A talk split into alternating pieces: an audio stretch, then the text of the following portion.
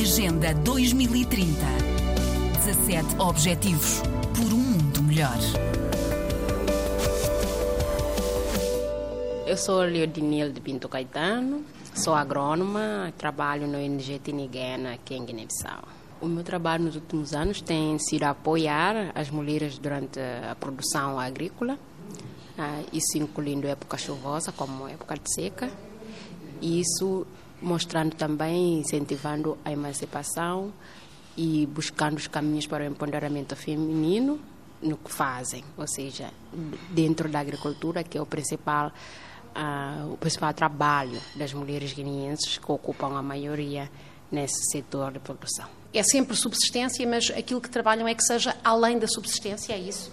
Sim, trabalham além da subsistência, porque, na verdade, uh, além de de subsistirem sempre também para o mercado. Isso envolve muita, como dizer, é o, é o mercado guineense, como dizem, como se sabe, né? O mercado guineense é, total, é maioria informal, 90% do que produzimos, vendemos é fora do, do sistema. Então, as mulheres guineenses, não só por subsistência, mas por, uh, por comércio também, porque conseguem fazer as poupanças, conseguem pagar às vezes a saúde, a escola, poderia ser o básico, mas em Guiné podemos dizer que não é simplesmente assim, comparando com outros países. Onde é que têm mais trabalhado e com que, com que mulheres? Que características é que têm estas comunidades? Bom, trabalhamos mais com as mulheres rurais, como trabalhamos a, a, a Tiniguena em si é uma ONG que, que atua em todo o território nacional, mas tem focos, por exemplo, que dos projetos em que eu estou envolvida, tem, tem, estamos no leste, Bafata e Gabu, com o projeto Egaleo e também com o projeto Red. É, estamos uh, na região de Quinara, com Egaleo também, que Egaleo é, é, é, um projeto financiado pelo governo canadiano, que, traba, uh, que trabalha muito na, na emancipação feminina, igualdade de gênero através da agroecologia.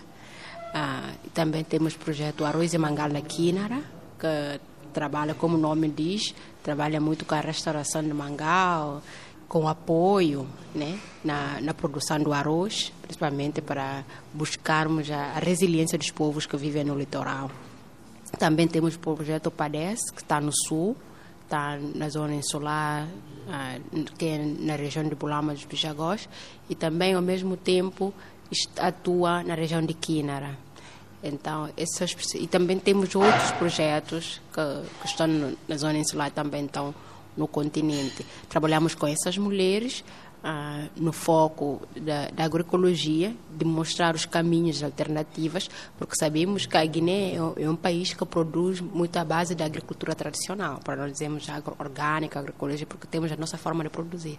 Mas também com a globalização e com o livre mercado, estamos a ver os insumos químicos sintetizados a entrar e a dominar, a, a tornar-se um hábito nas, ah, com os produtores e produtoras. O que não é problema no planeta é a produção, porque tem-se muita produção e mesmo assim tem pessoas morrendo de fome.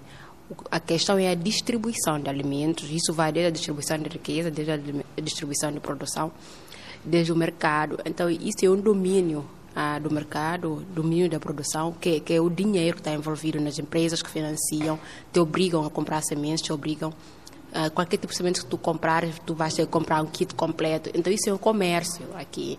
Então, nosso problema mesmo é aumentar é a política pública, é o investimento do governo a produzirmos o que consumimos.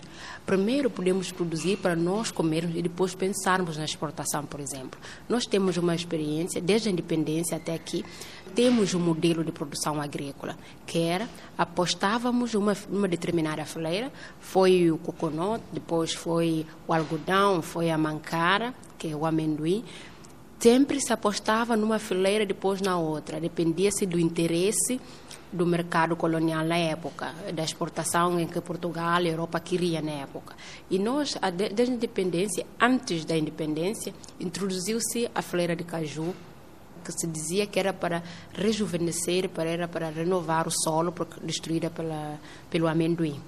Então, e nós continuamos nessa fileira. E vê-se agora o quê? Uma desvalorização total da fileira do caju, porque não, não, se tem atenção do governo.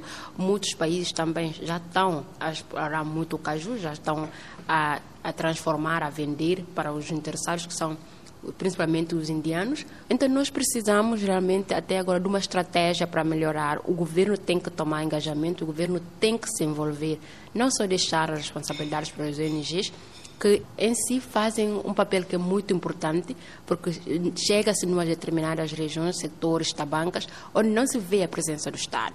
É a ONG que traz ah, esse, esse sentimento de dignidade, esse amparo e essas pequenas soluções que, às vezes, se parar para ver, você vê que é muita coisa. Agenda 2030 17 Objetivos por um mundo melhor.